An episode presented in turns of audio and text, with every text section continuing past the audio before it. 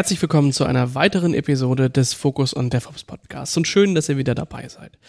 Ich mache heute mal ein bisschen was anders, also nicht so wie angekündigt beim letzten Mal, dass wir die Episodennummern weglassen. Das ähm, habt ihr ja schon mitbekommen, das ziehen wir heute entsprechend durch. Wir bleiben also bei 42 Episoden, ab jetzt äh, ist nur noch Bonuslevel. Aber ähm, in der Regel frage ich euch am Ende jeder Episode nach Feedback oder auch nach Themen, die ihr euch wünscht. Und das mache ich jetzt mal am Anfang, denn wir sehen zumindest in den Analytics ähm, ähm, ja, Zahlen, die wir so haben, dass natürlich ähm, am Ende einer Episode am wenigsten Zuhörer noch drin sind, was ja normal ist. Ähm, aber deswegen mache ich das jetzt mal vorweg. Ähm, wir suchen nämlich aktiv nach weiteren Themen, nach weiteren Sprechern oder auch nach Feedback einfach, was wir für euch ähm, besser machen können, welche Themen euch gerade umtreiben, interessieren oder wo ihr einfach auch mal mit uns mitreden äh, wollt. Das könnt ihr loswerden unter podcast.sva.de. Zusätzlich dazu auch eine kleine Besonderheit, denn wir werden ähm, mit unserem Podcast und auch mit dem Team ähm, auf der KubeCon in Detroit mit dabei sein. Also falls jemand von den Hörern mit dabei ist und uns sowieso schon immer mal treffen wollte oder sich von uns in ein Interview verwickeln lassen möchte, die KubeCon in Detroit ist äh, Ende Oktober eure Chance, genau das zu tun. So, und so wie ihr das auch tun könnt, uns einfach anschreiben und schauen, ob wir nicht Lust haben, mal gemeinsam ein Interview zu führen oder mal, mal gemeinsam über ein Thema zu sprechen. So hat sich der ähm, Gast ähm, heute auch gemeldet und sagte, hey, ich habe da so ein Thema, das ist Incident Response äh, und mit dabei ist da der B-Roll. Hi. Hallo Enrico. Schön, dass du da bist. Ähm, erzähl doch mal ein bisschen was, wer du eigentlich bist und was, warum ist für dich das Thema Incident Response offensichtlich ein wichtiges? Ich bin äh, Birol, äh, Gründer und äh, Geschäftsführer von iLert. Habe dort aktuell die Hauptverantwortung äh, für das ähm, Produkt. Äh, ich bin einer von drei Mitgründern.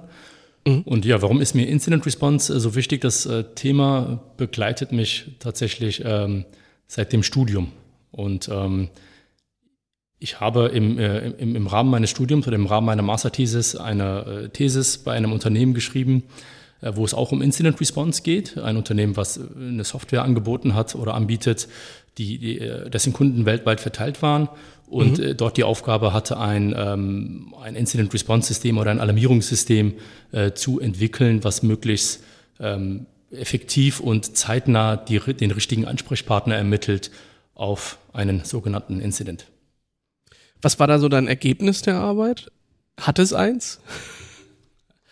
Äh, absolut, klar. Also so eine, so eine Masterthesis hat ja immer den Anspruch, ähm, auch einen wissenschaftlichen Charakter zu haben. Und äh, der, der wissenschaftliche Charakter dieser Arbeit war es, dass man oder dass wir kontextbezogene Informationen nutzen, um den richtigen Ansprechpartner zu ermitteln, also algorithmisch sozusagen entscheiden, gegeben ein spezifisches Problem, wer ist jetzt der richtige Ansprechpartner? Und da kann man Faktoren einbeziehen, wie wie ist jetzt gerade der, der Skill-Level von dieser Person?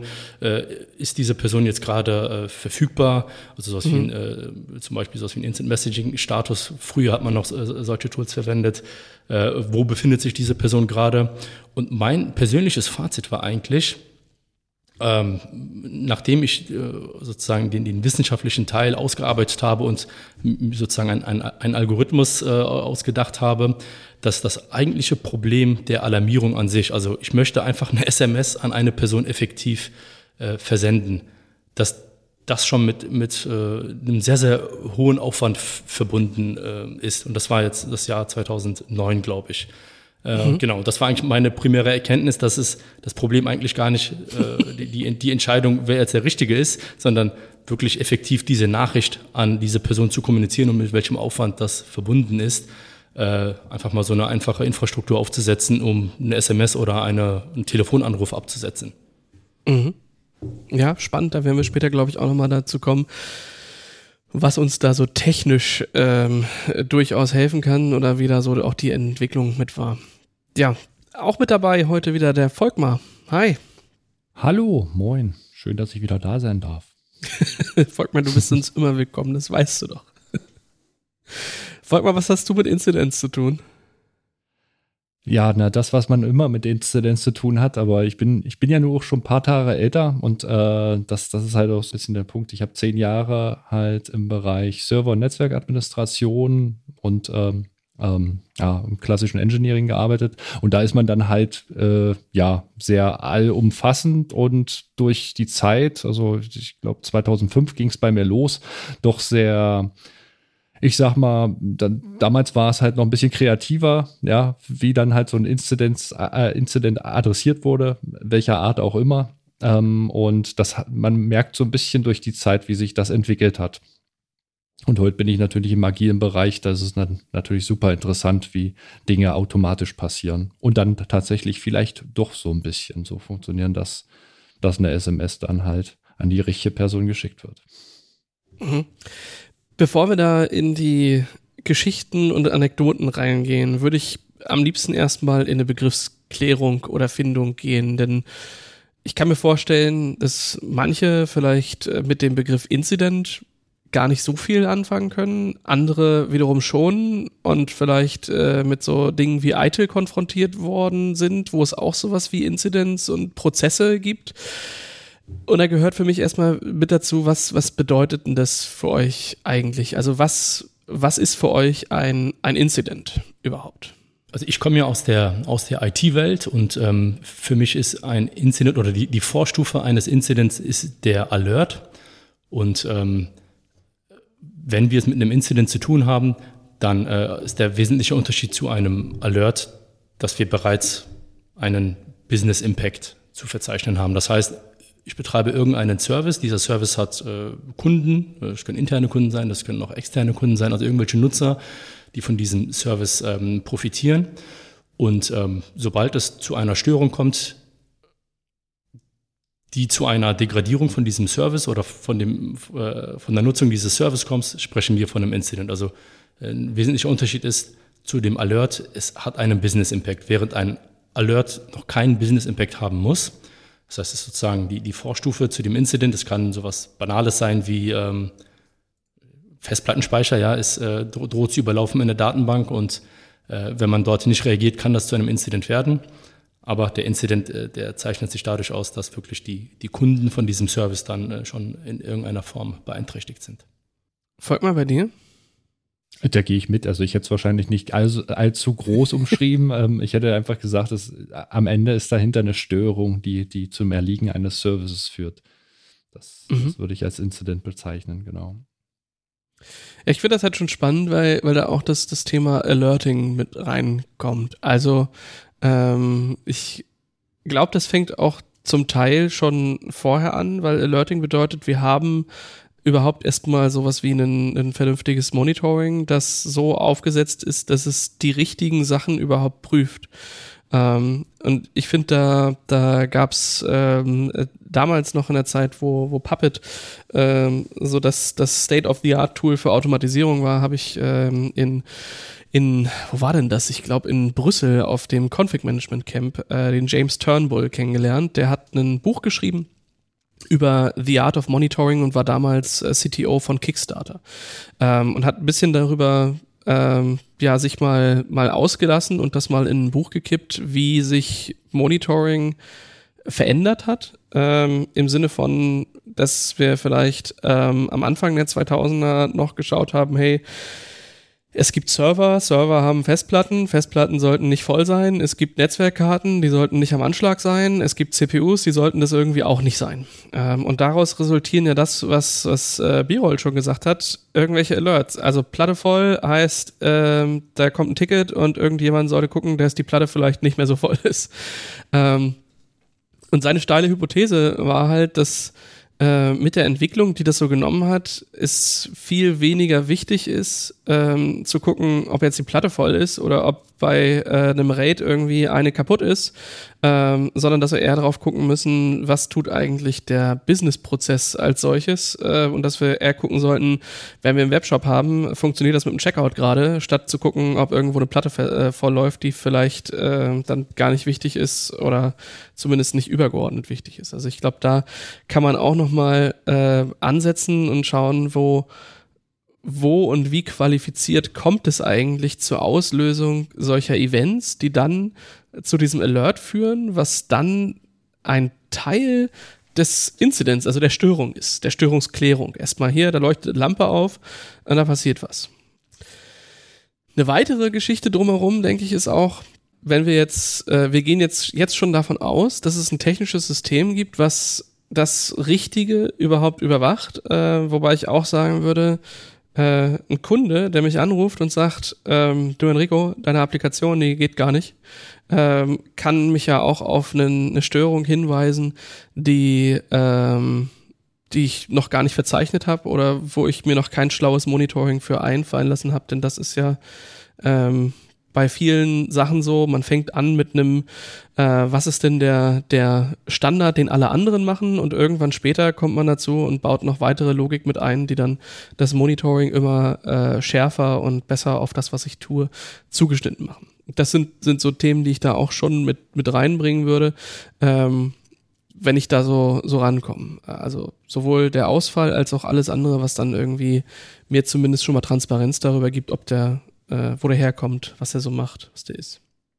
Was mich dann gleich weiterbringt, ist, das eine ist der Incident, also die Störung als solches, das andere ist die Response. Wie würdet ihr das miteinander verbinden?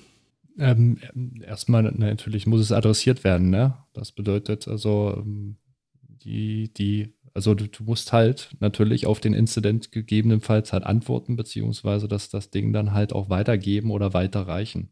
Das hängt so ein bisschen davon ab, dann halt, äh, wie gut im Grunde der Incident schon beschrieben ist, wie nah er am Root Cause ist, ähm, im, Grunde, im Grunde, also dass man halt auch so ein bisschen die Ursache halt schon hat, wenn wir so salopp so, so gesagt so Platten haben, die kaputt sind, dann hat man da schon die Gründe, ja. Wenn man vorne den schreienden Callcenter-Agent hat, der sagt, mein Citrix funktioniert nicht, dann wird es ein bisschen schwieriger, ne? Und das ist halt so ein bisschen das Thema, Nichtsdestotrotz muss das Ding erstmal hochgenommen werden. Und das, äh, ob nun technischerseits oder dann halt menschlicherseits, dass sich dann halt jemand dem Thema nimmt und das Teil dann anständig routet ne? und dahin bringt, wo es dann bearbeitet werden kann. Oder zumindest halt geprüft werden kann. Äh, ich hänge noch gerade bei dem, was du ähm, am Anfang gesagt hast, äh, Enrico, äh, also die, die These, die du da aufgestellt hast, dass ähm, das geht ja so ein bisschen in die Richtung, äh, ist jetzt für mich eine, eine Ursache ein, ähm, ein Alarm, also beispielsweise Festplatte mhm. voll oder ähm, Server abgeschmiert oder überwache ich eher dann die Symptome, also überwache ich den Businessprozess. Und ähm, ich glaube, es, es hängt schon ein bisschen von der Infrastruktur ab. Also wenn man jetzt eine, eine voll automatisierte Infrastruktur hat, ähm, die äh, verteilt ist, wo, wo einfach eine Vielzahl an Komponenten zum Einsatz kommen, wo ich zum Beispiel dann äh, ich nicht, 20 bis 30 äh, Server betreibe, um, um, um, meine Applikation ähm, äh, zu leisten, dann spielt es natürlich keine Rolle, wenn die Festplatte bei einem Server mal vorläuft oder wenn überhaupt ein Server abschmiert. Ja, wenn alles stateless ist, dann ist es ja alles kein Problem. Äh, und ähm, genau, ich glaube, wenn man so eine fortgeschrittene Infrastruktur hat, dann, dann macht es Sinn, den gesamten Businessprozess zu monitoren. Die Gefahr ist natürlich, dass wenn man jetzt, jetzt rein auf Symptome äh, monitort und die Ursachen komplett außen vor lässt, dass es dann vielleicht dann schon zu spät ist, wenn man, wenn es einen Alert gibt. Also ich will ja nicht alarmiert werden, wenn das Kind schon in den Brunnen gefallen ist, sondern im Idealfall schon vorher. Und es gibt Ursachen ähm, oder es gibt Kategorien von Ursachen, die ähm, mit hoher Wahrscheinlichkeit dazu führen, dass sich, äh, dass das Symptome auftreten, also dass sich der Businessprozess dann äh, dadurch beeinträchtigt. Und wir haben es jetzt ein paar Mal gesagt, ein Beispiel ist die Festplatte der Datenbank zum Beispiel. Hm. Ähm, das ist, glaube ich, eine Ursache, wo man mit, mit, äh, mit äh, hoher Sicherheit einfach darauf einen Alarm äh, konfigurieren kann und, äh, und weiß, wenn dieser Alarm kommt, dann ähm, sollte ich lieber reagieren. Äh, aber ansonsten ist es natürlich einfach eine Herausforderung, wenn man alle möglichen Parameter äh, überwacht, also von CPU bis Monitor bis Netzwerktraffic, wenn die sich gar nicht auf, äh, so richtig auf die Businessprozesse ähm, auswirken, wenn es da mal einen, äh, einen, kleinen, einen kleinen Ausreißer gibt, dann ja, werde ich alarmiert um drei Uhr morgens, um dann festzustellen, dass das eigentlich, dass das Thema hätte warten können, äh, um noch bis, bis zum nächsten Geschäftstag oder so. ja, ähm, genau. Ist natürlich auch immer so eine Sache, auch solche Prozesse, äh, finde ich, sollte man immer mal wieder im Blick haben. Äh, ich, ich kann mich da an an Situationen erinnern, äh, wo es Kollegen auch gab, die gesagt haben, hey, ist doch überhaupt kein Problem, wenn ich einmal die Nacht aufstehe und äh, dann den Server irgendwie wieder leer räume, äh, statt mir mal zu überlegen, was ist eigentlich die, warum passiert das eigentlich und kann ich vielleicht die Root Cause löschen äh, oder ausmerzen, wenn halt äh, für Bereitschaftseinsätze natürlich auch irgendwo ein monetärer Ausgleich stattfindet, dann freut man sich ja vielleicht auch, auch über einen Einsatz äh, und ist gar nicht mehr so motiviert, äh, auch nachhaltig Probleme zu lösen. Wäre so mein, mein, äh, meine Worst-Case-Anekdote, wo sich sicherlich in den letzten äh, Jahren auch was getan hat. Ihr habt aber beide gesagt, äh, der eine 2005, der andere 2009, dass ihr da angefangen habt, in so Systemlandschaften reinzukommen und das erste Mal irgendwie mit Störungsbehebungsprozessen entweder aktiv, passiv oder zuschauend beteiligt wart, äh, was die Frage aufwirft, was hat sich für euch in den äh, vergangenen ja, über einem Jahrzehnt äh, da eigentlich an, an Veränderungen irgendwo auch äh, erbracht. Also klar, äh, Birol, du wirst wahrscheinlich auch äh, Firmen haben, die, mit denen du heute konfrontiert bist, die äh, heute schlechter aufgestellt sind als die Firma, wo du damals irgendwie warst. Also klar, Negativ- und Positivbeispiele gibt es, glaube ich, auf allen Seiten. Aber vielleicht lässt sich auch ein bisschen was an ähm, ja, an, an, äh, an Schlüssen ziehen, was sich verändert hat ähm, in der Welt, in der ihr äh, mit diesen Themen zu tun habt? Ähm, ja, also äh, ich sag mal so, also da hat sich ja einiges getan. Das ist jetzt nicht nur was, was, was die Technologien angeht. Wir reden über Organisationsmanagement, IT-Abteilungen sind gewachsen. Man hat erkannt, dass es nicht nur eine eierlegende Wollmilchsau gibt, die dann Server-Admin, Field-Service, Netzwerk-Admin und was weiß ich in Personalunion ist. Ähm, das ist halt ein großes Thema schon. Ne? Also da, damals war Response, das war einfach, ne? also derjenige, der den Call gekriegt hat, war sowieso einer. Daneben saß noch ein anderer Kollege und einer von den beiden musste es dann erledigen. Ne? Der andere durfte Mittag machen. Das, das, ist, das ist eine große Sache, glaube ich, die sich da halt entwickelt hat, dass man halt Themengebiete hat, Themenfelder, da halt natürlich auch deutlich organisierter rangeht.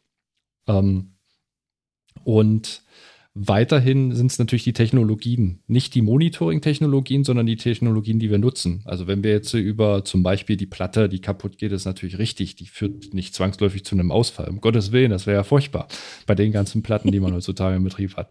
Ähm, und genauso auch die Technologien, End-User-Computing, Server, Virtualisierung. Wir reden tatsächlich 2005, ja, das ist, ist gar nicht, da war das noch nicht so. Da hat man halt noch sein Blech in großen Stile halt äh, in den äh, Rechenzentren gehabt.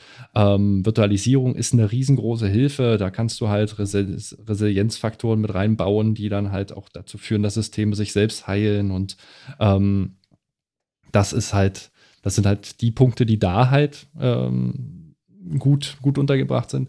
Und ich finde beim, beim, im Bereich Monitoring, wenn wir jetzt nicht cloud-native Monitoring-Lösungen äh, betrachten, finde ich, hat sich gar nicht so viel getan. Also der Nagios, der Zabbix und wie sie nicht alle heißen, die sind immer noch da, da und tun das, was sie tun. Also das ist einfach, ja, SNMP ein bisschen und äh, der ansonsten vielleicht ein bisschen Agent-basiert, vielleicht ein paar Hoster Brauchst du ja auch nicht mehr, ne? Also im Grunde ist es ja halt eher interessant, was da hinten raus mit passiert. Also im Bereich Monitoring, finde ich, hat sich mal abgesehen, wie gesagt, alles das, was on Scale jetzt im cloud-nativen Bereich ähm, am Start ist, hat sich da gar nicht so viel getan.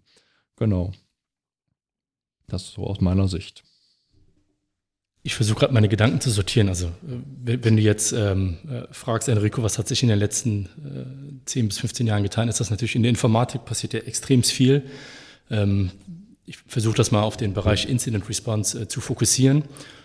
Und ähm, es gibt einen Trend, der auch den Bereich Incident Response ähm, maßgeblich verändert hat. Und zwar, das ist der Trend der digitalen Transformation, was sich wiederum auf Organisationsstrukturen in Unternehmen, in IT-Organisationen ausgewirkt hat. Heutzutage versteht sich ja jedes Unternehmen als Softwareunternehmen äh, oder versteht Software als Kernkompetenz. Und das führt natürlich dazu, dass IT-Abteilungen größer werden. Und wenn IT-Abteilungen größer werden, wenn Software sich äh, täglich ähm, oder regelmäßig den, den Gegebenheiten anpassen muss, dann führt das auch dazu, dass Software halt verändert wird. Und die Veränderung der Software bedeutet auch sozusagen A, auf der, auf der Incident-Seite mehr Incidents, weil eine Veränderung ist die primäre äh, Ursache für einen Störfall. Äh, und äh, äh B, auf der Organisationsseite, dadurch, dass wir jetzt nicht mehr eine äh, IT-Abteilung haben, die jetzt nur für den Betrieb verantwortlich ist, sondern ähm, das ist, verschmilzt ja, dadurch, dass die IT-Organisationen komplexer wurden, haben wir einfach organisatorisch deutlich, mit deutlich mehr Komplexität äh, zu kämpfen, weil es einfach nicht mehr so trivial ist, dass man sagen kann, ich habe eine Störung und das ist jetzt hier mein Mitarbeiter, der ähm, im NOC tätig ist, der wird sich der Störung, der, der wird sich der Störung annehmen. Und deswegen würde ich das äh, mal so mit rein, rein, praktisch mal so in drei, vier ähm, Bereiche aufteilen oder, oder, in, oder in, in, in, drei, vier Abschnitte. So der erste Abschnitt, so wie ich es einmal kennengelernt habe, mein, mein erster äh, Studentenjob im, im dritten Semester, das war jetzt schon 2007, glaube ich, oder 2008. Ähm, da haben wir noch von einem klassischen NOC gesprochen. Also ein Network Operation Center, ein Raum, wo äh, zu jeder Zeit ein Mitarbeiter äh, drinnen arbeitet und äh, die Infrastruktur beobachtet. Also das, das ist fast schon wie das manuelle Monitoring-System. Der schaut auf Bildschirme und handelt dann, wenn er irgendeine Anomalie erkennt. Aber das war ja auch das Wichtigste, denn im Zweifel ist ja auch immer das Netzwerk schuld. Ja, genau, genau. Äh, insbesondere, äh, insbesondere jetzt bei dem Unternehmen, das war ein, ein Anbieter für Satellitendienstleistungen. Das war wirklich das Wichtigste, das, äh, da stimme ich dir zu, Enrico. Und so die, die, die Evolutionsstufe davon ist das Bereitschaftshandy. Ja, das heißt, ich habe nicht mehr einen Mitarbeiter, der in einem Raum sitzt und äh, Monitore startet, sondern es gibt ein Handy, das ist dann der, der, der Staffelstab für den Bereitschaftshabenden und äh, die Person, die dieses Handy jetzt gerade mit sich trägt, weiß, sie wird informiert, äh, im, im, im, im schlechtesten Falle vom Kunden informiert, ja, aber im allerbesten Falle durch irgendein automatisiertes System.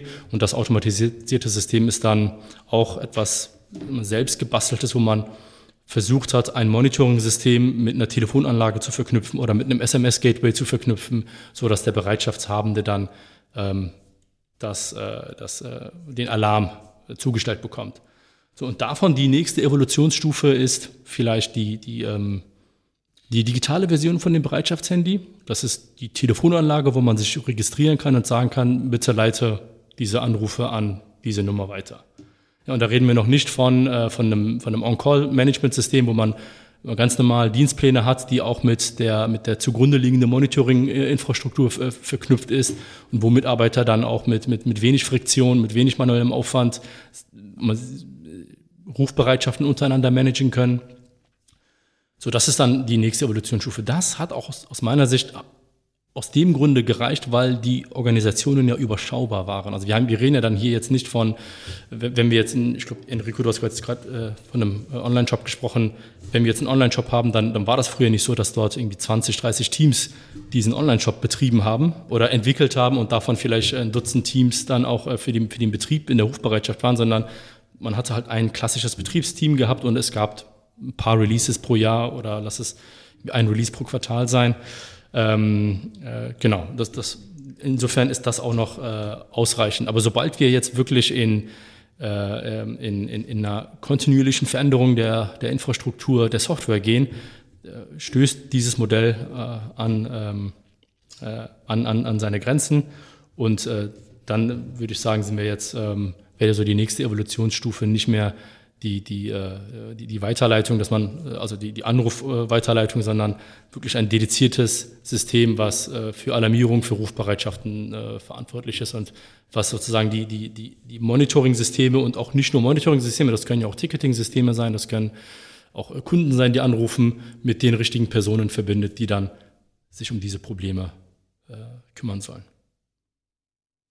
Das ist ein guter Rundumschlag. Ähm, ich habe mich gerade äh, gefragt, ob ihr eigentlich mal mit, mit Pagern auch zu tun hattet, wenn ihr euren letzten Pager in der Hand hattet.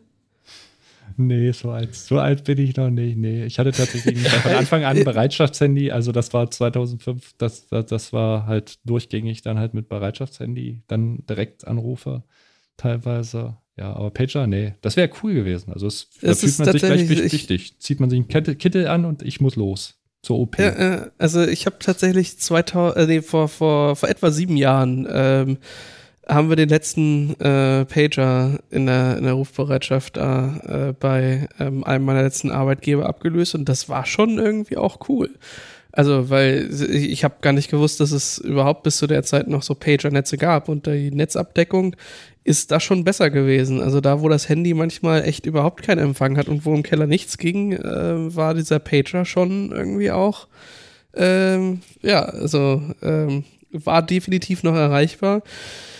Und das, das sowieso, dieses, dieses Stück Nostalgie mit sich zu führen, äh, war immer, äh, war immer großartig. Also ich war, war stolz auf den Pager. Das war schon, schon eine schöne Sache.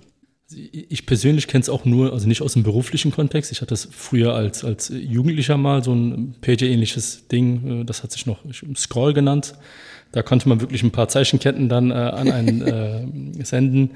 Und, und jetzt hier aus ähm, ähm, von Eilert heraus haben wir natürlich ersetzen wir diese Pager-Systeme und es bin immer noch erstaunt, wie viele es da noch vor einigen Jahren ähm, aktive Systeme gab, die sich dann wirklich auf diese Alarmierung per Pager und da äh, äh das gleiche Feedback habe ich auch bekommen, Enrico, ähm, dass der Empfang eigentlich erstaunlich gut ist von diesen Pagern, ja, dass man auch im Keller dann noch äh, äh, benachrichtigt wurde.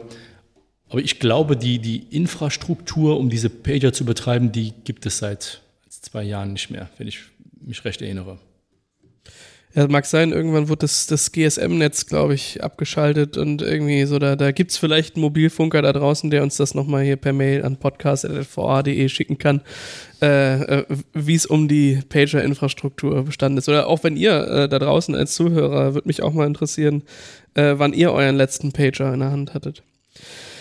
Ja, ähm, ihr hattet oder äh, Birol, du hattest da äh, erzählt, Digitalisierung als, als ein, oder digitale Transformation im Endeffekt, als ein der, der großen Überschau äh, oder über, äh, komplett übergreifenden Trends, die es da so gibt. Ähm, und da würde ich auch mitgehen und sagen, dass es viele Dinge gibt, wo heute mehr Transparenz geschaffen wird darüber, wie es meiner eigenen Anfrage geht, dass ich überhaupt in, die, in der Lage bin, eine eigene Anfrage zu stellen, dass ich auch als Kunde ähm, überhaupt sehe, wie geht es dem System da draußen. Da äh, gab es ja mal irgendwie, oder gibt es ja Webseiten, äh, wo man googeln kann, hey, ist der Service tatsächlich down oder bin es nur ich? Also klassisch erstmal, um es auszuschließen, ist es eigentlich ein Layer 8 Problem oder ist es ein Problem mit meinem System? Ähm, und einfach sehen zu können, ist die Gesamtinfrastruktur dessen, was ich gerade nutzen möchte, verfügbar. Und da ähm, finde ich, gibt es heute sehr viele schöne Beispiele, wo diese Transparenz ähm, auch sehr offen und auch öffentlich äh, dargestellt wird, was es, äh, weiß ich nicht, wenn ich so an den Anfang meiner beruflichen Laufbahn äh, gucke, da war es nicht mal für einen User irgendwie äh, einigermaßen, also für, für einen Mitarbeiter transparent, wann jetzt wo was abgehandelt wird, äh, geschweige denn, dass die Kommentare im Ticketsystem äh, lesen können oder schauen können, wie so der Status von irgendwas ist. Ne? Also auch viel da äh, verschiebt sich meiner Meinung nach in, ähm, in mehr Transparenz, in schnellere, nachvollziehbarere Prozesse. Ähm, das ist eigentlich auch eine sehr, sehr schöne Sache. Und klar, die, die Technologien, die da verwendet werden, das, ähm, also auch heute sieht man noch irgendwie das Nagios, äh, was das Dinge meint, ne, macht. Äh, und auch heute werden noch äh, zu einem sehr großen Teil zum Austausch von, äh, von Dingen einfach E-Mails verwendet, weil es irgendwie ein zuverlässiges äh, Protokoll ist, was im Zweifel auch ein Retry kennt, wenn das Gegenüber nicht da ist. Ähm, na, also sehr viele Protokolle, äh, die außerhalb der äh, letzten zehn Jahre, äh, also schon weit vorher entwickelt wurden, sich auch natürlich da gehalten haben. Aber die Inhalte haben sich geändert. Woran ich mich noch ganz gut erinnern kann, ist, dass wir, äh, oder dass, dass es bei mir am Anfang der Karriere häufig so ein, ähm, so das, das einzige Event, also ähm, jetzt, da kommt ein, ein Fehlerfall äh, und dann ist das ja meistens irgendwie ein Event. Ähm, und die einzige damals so richtig zulässige Handlung auf ein Event war halt der Alert. Und wer da richtig krass war, der hatte für das Event schon das passende Skript, was dann auch versucht, irgendwie, ähm, wenn der Webserver nicht mehr antwortet, den vielleicht mal durchzustarten. Wenn das dreimal nicht geklappt hat, dann einen, äh, äh, einen Alert zu schicken. Und das waren, waren so die richtigen Ninjas, die das drauf hatten, äh, das in ihr Monitoring einzuführen, dass nicht die einzige, der einzige Event-Type halt äh, ähm, Alert ist, sondern halt auch irgendwie, hey, guck mal, da ist ein Skript und wir versuchen mal uns ähm, automatisch zu heilen. Und deswegen würde ich da mal in die äh, jetzt die Kurve kriegen zu ja Incident Response ähm, wichtiges Thema.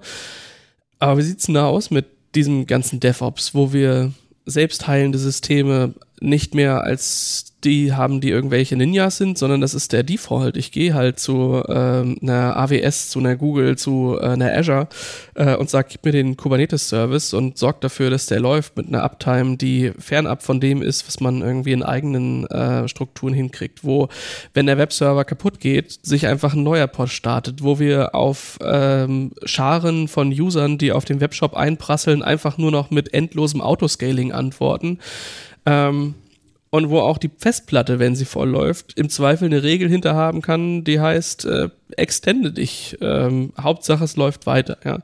Ähm, deswegen im Bereich DevOps spielt das überhaupt noch eine Rolle?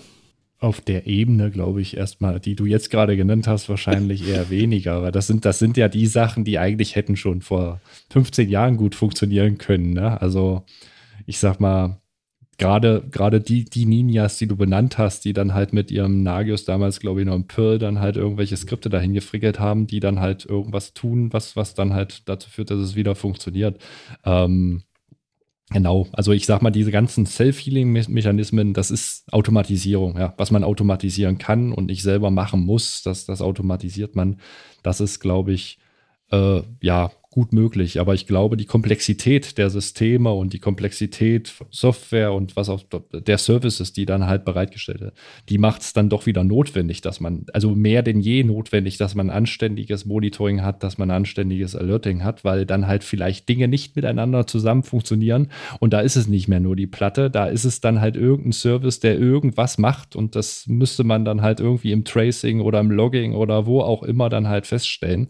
Und darum braucht man da halt doch deutlich mehr Transparenz. Ne? Ja, dem, das sehe ich auch so, Volkmar. Äh, und ich, wir hatten ja eben schon, oder ich hatte es eben kurz mal angedeutet, die, die größte Ursache für Veränderungen ist, äh, für, für Incidents, für Störfälle sind äh, Veränderungen im Software-System. Wenn wir ein System haben, was sich nicht mehr verändert, dann, ähm, dann kann man diese Probleme, die du jetzt gerade angesprochen hast, hervorragend automatisieren. setzt aber voraus, dass man sich sozusagen die Software nicht mehr anfasst und nicht mehr verändert, aber dann ist das Problem, dass man irgendwann mal irrelevant wird. Deswegen, äh, ohne Veränderung geht's nicht. Äh, das heißt, ich habe kontinuierlich Deployments und ähm, ja, da, ich kann einen Großteil der Probleme automatisieren, aber es wird immer äh, Alerts geben, die jetzt sich nicht automatisch beheben lassen, die auf, äh, auf offenen Bug zurückzuführen sind. Und äh, auch, es gibt auch Bugs, die sich nicht einfach durch einen Rollback beheben lassen. Das heißt, ähm, die, die Art der, der Alarme äh, hat sich verändert, ähm, aber Alarme, relevante Alarme wird, äh, gibt es nach wie vor und ähm, man versucht jetzt natürlich das ganze Thema anders anzugehen. Und, und vielleicht noch, noch eine Sache zum, zum Thema Transparenz. Ja, sehe ich auch so, Enrico, das ist äh, schön. Äh, diese, diese Transparenz hat ja noch einen äh, noch äh, schöneren äh, Nebeneffekt. Und zwar ähm, dadurch, dass die, die IT, also der, der Service, den ich jetzt erbringe, sei es jetzt ein, ein, ein Customer-Facing Service, äh, aber auch ein, ein, ein, Service innerhalb eines Unternehmens, das ist ja nicht nur, also ist ja, IT ist ja nicht mehr äh, vertikal, sondern ist sozusagen horizontal mhm. aufgestellt und unterschiedliche Abteilungen nutzen die IT oder sind abhängig von einer funktionierenden IT. Und ähm, der, der Incident Responder, der ist ja jetzt nicht nur verantwortlich, wenn es einen Störfall gibt, dafür die, äh, das Problem zu beheben, sondern der Arme muss ja auch noch wichtige Personen informieren, ja, oder muss sozusagen proaktiv äh, äh, Leute informieren, die ähm, dessen Geschäftsprozesse nicht mehr funktionieren, weil, es gerade ein Problem in der IT gibt. Und diese Transparenz und diese proaktive Kommunikation hat den schönen Nebeneffekt, dass, äh, dass äh, der Incident Responder auch mal arbeiten kann und dass sich auf das Problem konzentrieren kann und das Problem lösen kann, anstatt ähm, Anfragen von einzelnen Kunden oder von anderen Abteilungen äh, zu beantworten, äh, Telefonanrufe zu beantworten, wie lange dauert es, wo stehen wir gerade und so weiter und so fort. Und ähm, genau, das ist dann so ein zweiter schöner Nebeneffekt, den man durch diese transparente ähm, Störfallkommunikation hat. Was ja auch wieder ähm, deutlich sichtbar ist an der Art, wie sich Systeme weiterentwickelt haben. Wir sind nicht mehr beim, äh, beim Server, der heißt Datenbank-Server und da läuft die Datenbank drauf, sondern wir sind bei lustigen verteilten Systemen mit äh, cross-funktionalen Verantwortlichkeiten, über die sich dann ähm, wunderschöne DevOps-Teams äh, die dann manchmal in verschiedenen Produkten zusammenarbeiten, aber auch nicht zusammenarbeiten.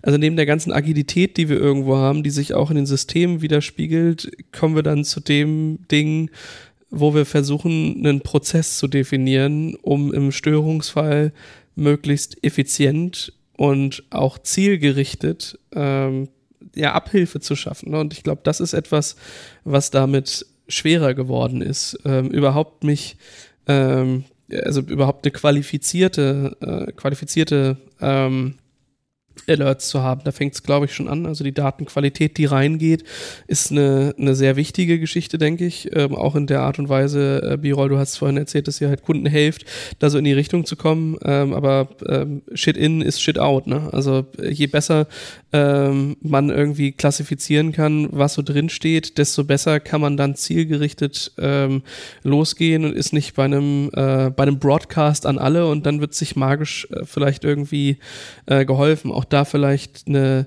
eine gute ähm, übergreifende Kommunikation zu haben, ist da, glaube ich, Gold wert, wo man schnell sich zwischen verschiedenen Teams austauscht, auch weiß, okay, meine nächste Eskalationsstufe ist oder äh, für die umliegende Infrastruktur zuständig ist folgende Person, folgendes Bereitschaftsteam, folgende äh, Gruppe irgendwo auch und auch, dass die die Möglichkeiten haben, dass das wechseln kann. Da sind wir wieder bei dem Thema Agilität. Ich glaube, das sind so die äh, in so skalierten Anwendungen und auch ähm, Unternehmungen, äh, die wirklich ähm, großen Herausforderungen, die, wenn man sie eben nicht gut meistert, halt auch einfach einen äh, sehr großen finanziellen Impact haben kann. Ne? Also je mehr Zeit ich dafür brauche, mein System wieder ans Laufen zu bringen und je mehr Zeit ich dabei verschwende oder vielleicht auch manchmal falsche Wege gehe, desto teurer äh, wird es irgendwo auch für mich. Ja, ähm, also von daher äh, ist, glaube ich, in all dieser Agilität der Prozess ein sehr wichtiger, den ordentlich zu definieren und da vernünftige Kriterien anzulegen. Ähm, wie seht ihr das mit, mit äh, Bots heutzutage? Also ähm, ich würde schon sagen, dass sich auch da ähm, vieles weiterentwickelt. Ich denke so, ähm, jetzt, jetzt Incident könnte ja halt auch heißen, ähm, eine Library, die ich verwende, ist äh, verwundbar und das bekomme ich jetzt gar nicht dadurch mit, dass, ähm, dass mir ein Benutzer sagt, dass das so ist oder dass mir ähm, ein Fehlverhalten sagt, dass das so ist, sondern da kommt halt ein Dependebot ähm, und sagt, diese NPM-Library, die ist jetzt aber böse, äh, guck, dass du das upgradest und sowas halt machst. Also inwiefern äh, glaubt ihr, dass uns Bots aktuell schon helfen und vielleicht in Zukunft da noch, äh, da vielleicht sogar noch mehr geht? Ja, ja, gut. Das, der Bots hört sich ja auch immer sehr, sehr Science-Fiction-mäßig an. Am Ende sind es auch nur die, die kleinen Automatisierungshelfer, die wir halt damals in unsere Monitoring-Systeme eingebaut haben. Nur können die halt jetzt auf anderer Ebene halt vielleicht agieren und vielleicht deutlich besser, vielleicht auch auf Basis von KI oder keine Ahnung. Aber ähm, letzten Endes hast du dann irgend so einen Event-Responder, der dann halt Dinge tut oder so, so, so, ein Event löst etwas aus bei einem Bot, der halt Dinge tut. Und das ist, das ist eine große Hilfe auf jeden Fall, weil du das natürlich dadurch ein bisschen zentralisieren kannst. Du kannst, du kannst halt Bots bereitstellen, die tatsächlich auf Events reagieren, zum Beispiel. Das ist mir jetzt gerade eingefallen, aber, aber ähm, das, das, das, das funktioniert halt so. Nicht, dass du dann halt auf Basis der Systeme, natürlich hast du da deine Me Mechanismen, die sind aber halt springen aus der Technik Technologie der entsprechenden, sei es dann bei Kubernetes und Co., ähm, dann heraus. Aber dort hast du dann halt nochmal so einen aktiven Eingriff, der absehbar ist, den du halt definieren kannst und wo halt Dinge passieren. Das denke ich schon. Und ich glaube, dass die Chance halt im Bereich KI natürlich dann halt die Reaktion, also das Lernen halt auf, auf, auf die entsprechenden Events dann halt auch, auch nochmal, ich glaube, einen großen Mehrwert später hat, ne? Also, oder jetzt schon. Ja, das ähm, Sehe ich auch so. Ich, ich denke auch, der, der Mehrwert ist, also wenn wir einen Bot als äh, definieren als äh, ich ich habe sozusagen eine Definition von einem Trigger und es gibt eine Aktion, die ausgeführt wird, dann ist ja zum Beispiel so ein Autoscaler auch nichts anderes als ein Bot. Hast du ja gerade am, am, mhm. am, Anfang äh, äh, erwähnt, äh, Enrico. Ich äh, registriere zu viel Last äh, und sorge dafür automatisiert, dass, dass mehr Instanzen dazu gepackt werden. Ähm, das andere Beispiel, Dependerbot, ähm, ist etwas, äh, also auch super nützlich. Es wäre jetzt für mich kein, kein Alert, weil es ähm, sozusagen nicht, nicht sofort ähm, passieren muss. Man muss nicht sofort darauf reagieren. Anders sieht es natürlich aus, wenn man, ähm, und da spielt wahrscheinlich dann auch, äh, spielen intelligente Systeme auch eine Rolle, wenn man jetzt ähm, Intrusion Detection, äh, irgendwelche äh, Cyberangriffe, Bedrohungen äh, überwacht und automatisiert, mhm. äh, dort gewisse Muster erkennen möchte und dann sozusagen als, als Incident Response ähm, sofort ein Team mobilisieren muss, was dann diesen Cyberangriff ähm, abwehrt. Ja. Jetzt ähm, hast Birol du ja am meisten Erfahrung damit, ähm, Unternehmen dabei äh, zu begleiten, solche Prozesse einzuführen. Äh, was würdest du dann, also um das, das ganze Thema abzuschließen, würde ich gerne nochmal so darauf eingehen, was, äh, was, was kann man denn jetzt tun, um für sich irgendwie rauszukriegen, sind wir da gut aufgestellt oder nicht? Was sind so ähm, regelmäßige Pain Points, die ähm, eigentlich überall ähm, auftreten und die man aber ähm, halt auch ganz gut lösen kann? Also was sind so die, die wichtigen Themen und Fragen, die ich mir als Unternehmen stellen sollte, ähm, wenn ich vielleicht mal schauen möchte, ob ich da heute noch auf dem aktuellen Stand bin? Diese Frage lässt sich für uns ähm, oder, oder für unsere Kunden relativ einfach beantworten. Es gibt zwei wichtige KPIs, die wir, ähm, die wir versuchen zu verbessern. Das ist die MTTR, also die Mean Time to Resolution. Wie lange brauche ich, um ein Problem zu beheben, angefangen von der Entstehung bis zur finalen äh, Behebung. Und das zweite ist die MTTA. Das ist dann sozusagen die, die menschliche Komponente, äh, definieren wir als Reaktionszeit. Wie lange brauche ich, zu reagieren, also wirklich die, den Alarm anzunehmen. Und wenn ich kein, kein Problem habe mit, mit diesen beiden Kennzahlen, wenn ich da gut aufgestellt bin, also nehmen wir mal an, ich bin jetzt, ähm, also die Grundvoraussetzung, dass man, ähm, dass man ähm, äh, sich, sich seine Incident-Response-Organisation vielleicht näher äh, anschauen sollte, ist, dass man überhaupt einen 24-7-Betrieb hat. Wenn ich sowieso nur zu den regulären Geschäftszeiten meine Services erbringen muss, dann, dann hat man meistens nicht den, ähm, nicht den Bedarf, weil sowieso mhm. ja immer einer am Arbeiten ist und man kann Inzidenz hervorragend äh, so abarbeiten während der Arbeitszeit. Und das Zweite ist, dass es auch ähm, eine Business-Kritikalität hat, also dass ein, ein Störfall sich in irgendeiner Weise auf das Unternehmen auswirkt. Das kann äh, so dramatisch sein, dass es, dass sich das auf den, den äh, dass es sozusagen auf die Vitalität des Unternehmens geht, dass wirklich äh, Umsatzströme gefährdet sind, wenn jetzt ein Service nicht funktioniert oder dass die Produktion oder auf Kostenseite immense Kosten entstehen, wenn ein Service nicht funktioniert. Wenn, wenn diese beiden Faktoren gegeben sind, dann äh, würde ich auf diese beiden Kennzahlen schauen. Also das setzt natürlich voraus, dass ich diese Kennzahlen erstmal sauber erfasse. Hm. Äh, aber das ist dann schon mal ein guter Anhaltspunkt zu sehen, äh, gibt es hier Änderungsbedarf? Also wie viele Störfälle habe ich? Äh, und wie, wie schnell äh, war meine erste Reaktion und wie lange, wie viel Zeit hat es mich gekostet, ähm, dann auch das Problem zu beheben. Ich glaube auch ein bisschen darauf zu gucken, ähm, gerade wenn es eben übergreifende Disziplinen sind, äh, wie, also klar, dass das eine ist, wie gut performt eigentlich ein Team und wie gut kann das für seine eigenen Services irgendwie ähm, auch die, die Bereitschaft ähm, abdecken und auch äh, die nötige Response und die nötige äh, Zielzeiten einhalten, äh, um alles wieder ans Leben zu kriegen. Also den, den, das Service Level Agreement, was man vielleicht irgendwo hat, sei es ausgesprochen, aufgeschrieben oder auch nur gedacht, ähm, das mal gegenzulegen neben, de, neben den Ist-Stand. Das andere, was ich in äh, vielen ähm, Organisationen beobachte, ist, ähm, dass es halt spannend wird, wenn es das einzelne Team verlässt. Also wie gut oder wie viel Traktion verliert man eigentlich, wenn übergreifende Sachen drin sind und sich auch dessen bewusst zu sein, dass man vielleicht an manchen Stellen irgendwo einen Dienstleister hat, der dann aber vielleicht gar nicht in der Zeit reagieren kann, in der man das will, oder äh, dass da auch Kommunikationsbarrieren sind, weil vielleicht äh, 20 Teams in Slack arbeiten und die anderen sind aber schon auf Teams und wieder andere sagen halt, nee, E-Mail ist die einzige Wahrheit.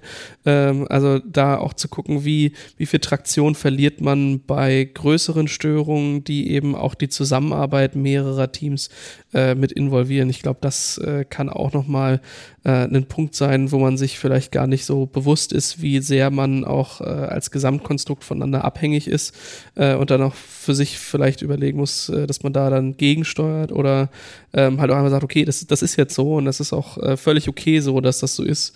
Ähm, da erlebe ich zumindest sehr viel äh, Überraschungen manchmal auch, wo es dann eben nicht so leicht ist zu sagen, hey, ich äh, ja, äh, ich, das Elastic ist kaputt. Ja gut, ich äh, bin hier als Kubernetes-Engineer, dann, ähm, ähm, dann geht's los. Wer, wer, wer war denn hier derjenige, der am besten Elastic kann? Kann das überhaupt jemand? Oder hat jemand erwartet, dass ich derjenige bin, der hier am besten Elastic kann? Ne?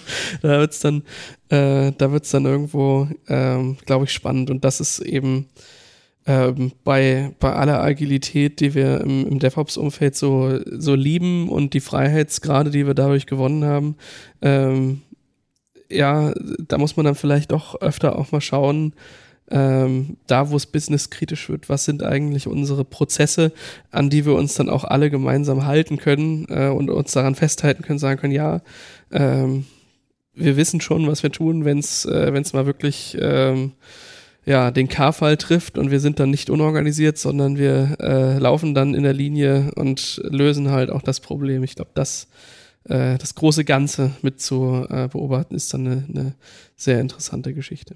Da interessieren mich natürlich auch, äh, oder uns alle ja, äh, die, äh, die Fälle, die ihr da draußen habt. Also wie macht ihr eigentlich Rufbereitschaft? Ist Incident Response überhaupt ein Thema? Oder ist sowieso das Netzwerkteam bei euch an allem schuld und sagt euch dann im nächsten Ticket, nee, das ist alles sowieso selbes Subnetz, da gibt's gar keine Firewall. Ja, die, die Klassiker, die man, äh, äh, die wir vielleicht alle schon mal gehört haben, wenn wir ähm, auf der Suche nach der Root Cause für ein Incident waren.